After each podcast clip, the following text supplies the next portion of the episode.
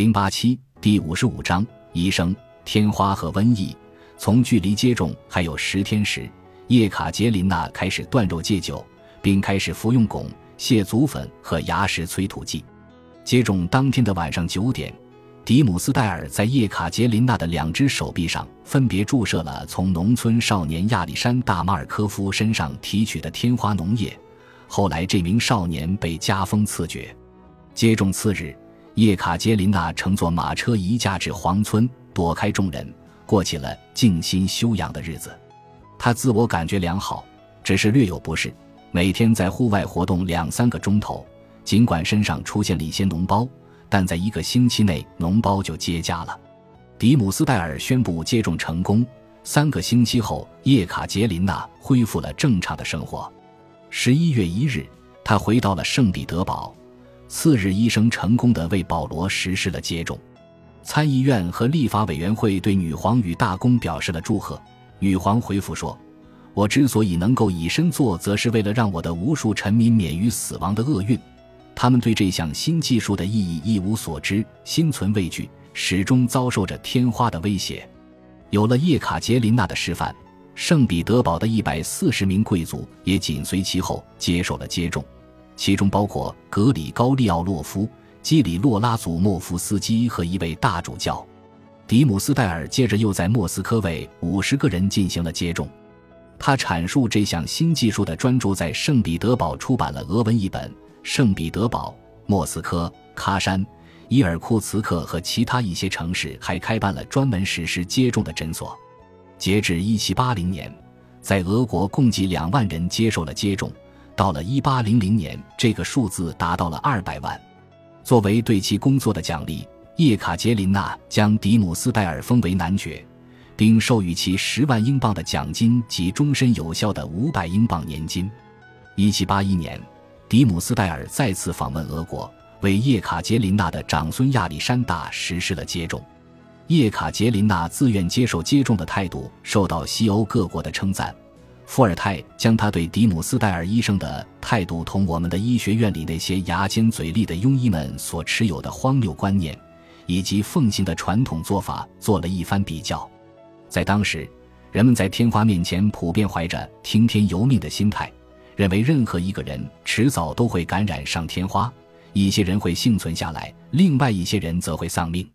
大多数人都拒绝接受接种。普鲁士的腓特烈就曾致信叶卡捷琳娜，力劝她不要冒险。叶卡捷琳娜在回信中指出，天花一直令她感到惶恐不安，她最渴望的事情就是摆脱这种恐惧。一七七四年五月，在叶卡捷琳娜接受接种将近六年之后，由于同一名身染天花的少女同床共寝，法国国王路易十五很快便命丧黄泉，结束了长达五十九年的统治。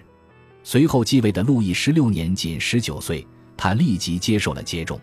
在叶卡捷琳娜挺身而出对抗天花的三年后，俄国又开始了另外一场危急的斗争。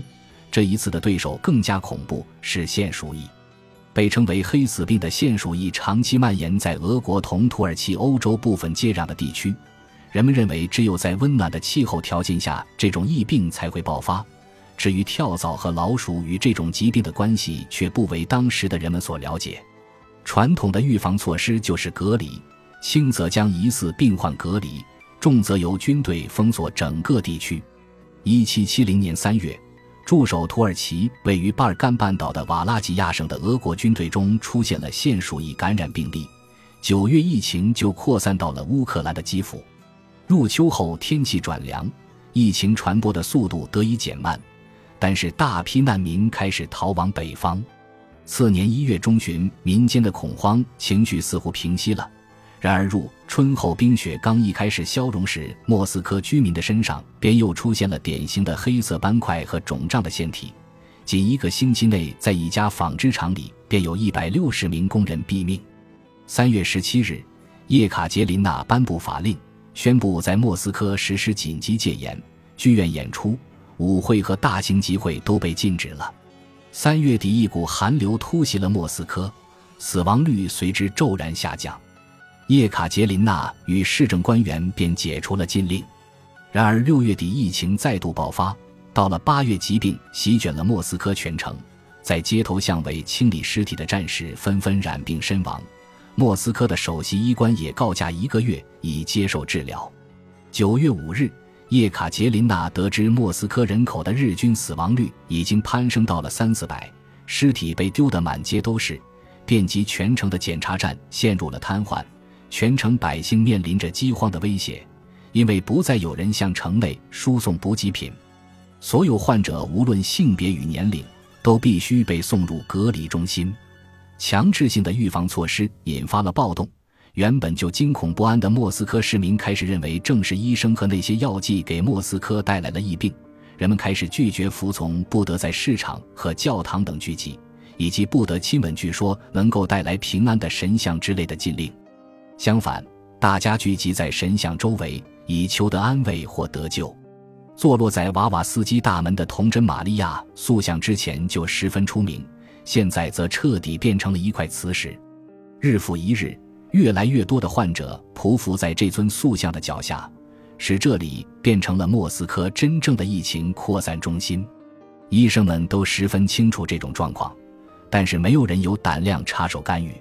莫斯科的大主教安布罗斯神父受过启蒙思想的熏陶，看到医生们对眼前的局面束手无策后，为了不让人们继续聚集在一起。从而减少感染的几率，安布罗斯神父仰仗着自己作为神父的权威，在夜色的掩护下，悄悄地转移了瓦瓦斯基城门口的圣母像。他相信，一旦得知此事为神父所为，大家必然会各回各家，疫情中心自然也就消失了。结果，神父的一片苦心却招惹来一场骚乱，人群并没有散去，民众被激怒了，神父逃进了一所修道院。躲藏在一个地窖里，暴民尾随而至，将神父从地窖里拽了出来，将其碎尸万段。在军队的镇压下，暴动终于结束了。期间，一百人毙命，三百人遭到逮捕。叶卡捷琳娜意识到莫斯科及全城百姓已经失去了控制，贵族纷纷弃城而去，逃往乡下的别墅。工厂和店铺陆续关闭，工人。农奴和城镇农民跟一窝窝的老鼠住在拥挤的木屋里，老鼠的身上寄生着大量携带有病菌的跳蚤。现在这些人只能自力更生了。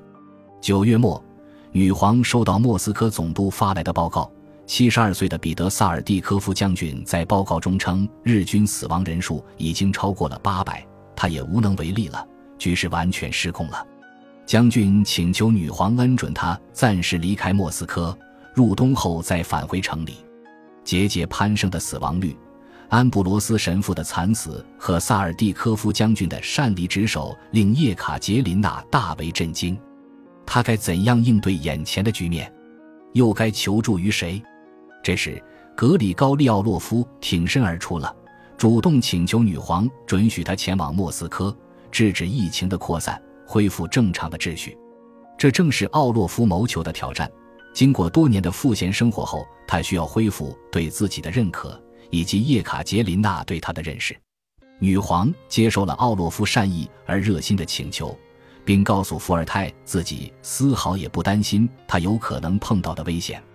叶卡捷琳娜了解奥洛夫，知道他是一个躁动不安的人，总是渴望能有所作为。看着自己的弟弟阿列克谢与其他军官在地面战和海战中不断取得胜利，备受赞誉。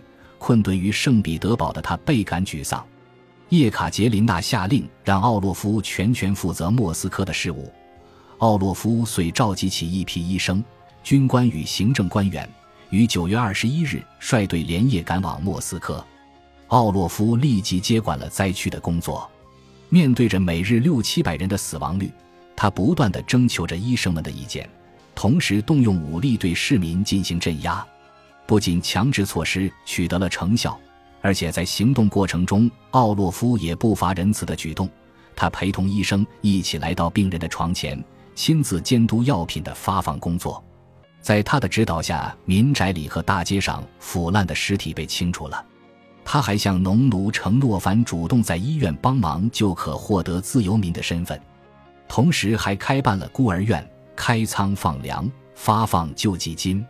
在两个半月的时间里，他花费十万卢布为幸存者购置食物和衣物，修建收容所，焚毁死者的衣物和三千多所年代久远的木屋，并恢复了曾引发过多起骚乱事件的强制性隔离措施。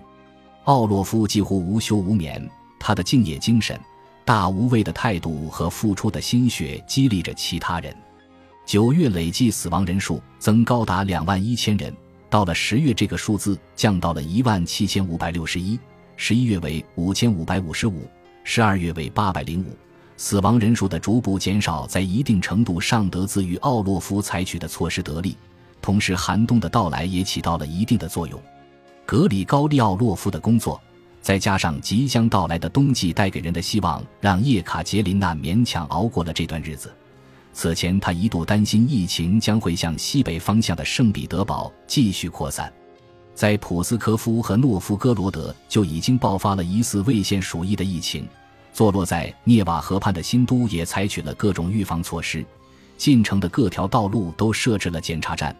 处理邮件时，工作人员也格外谨慎，对死者进行尸检也成为强制性规定。叶卡捷琳娜唯恐国内外的报道和小道消息会对俄国造成不良影响，一开始他还试图压制对大规模死亡、民众的恐慌情绪和暴力事件的报道。当疫情发展到高峰期时，为了对付类似政府将活埋病患之类更具有煽动性的传言，他准许政府发布了一份有关莫斯科暴乱事件的官方报告，各国报纸纷纷转载了这份报告。灾情令叶卡捷琳娜感到沮丧，在给伏尔泰的信中，他提到了安布罗斯神父的身亡，著名的十八世纪可有的吹嘘了。瞧瞧，咱们都发展到了何种地步！在给前立法委员会主席亚历山大·比比科夫将军的信中，他又写道：“我们已经在这种境况中煎熬了一个月。三十年前，彼得大帝也曾经过这一切，当年他披荆斩棘，走出困境。”而今，我们也要光荣地战胜困难。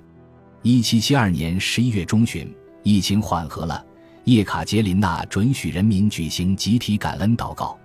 奥洛夫于十二月四日返回圣彼得堡，一时间荣誉加深，风光无限。叶卡捷琳娜专门打制了一枚纯金奖章，奖章的一面铸有罗马神话中的一位英雄，另一面则是奥洛夫的肖像和俄国英雄也辈出的铭文。他还命人在皇村的花园里打造起一座象征凯旋的拱门，门框上的装饰铭文写着“献给救莫斯科于瘟疫的大救星”。救星这个词有些言过其实，实际上只能说是如果没有格里高利奥洛夫，莫斯科的损失将会更为惨重。当时有人做过估算，这场瘟疫夺去了莫斯科五万五千人的生命，占全城总人口的五分之一。还有人估计，仅莫斯科一地的死亡人数应该高达十万人，全国范围内则达到了十二万人。为了防止疫情的再次爆发，在接下来的两年里，俄国南部边境一带都坚持实施隔离措施，直到1774年同土耳其爆发战争后，隔离措施才被取消。本集播放完毕，感谢您的收听，喜欢请订阅加关注。主页有更多精彩内容。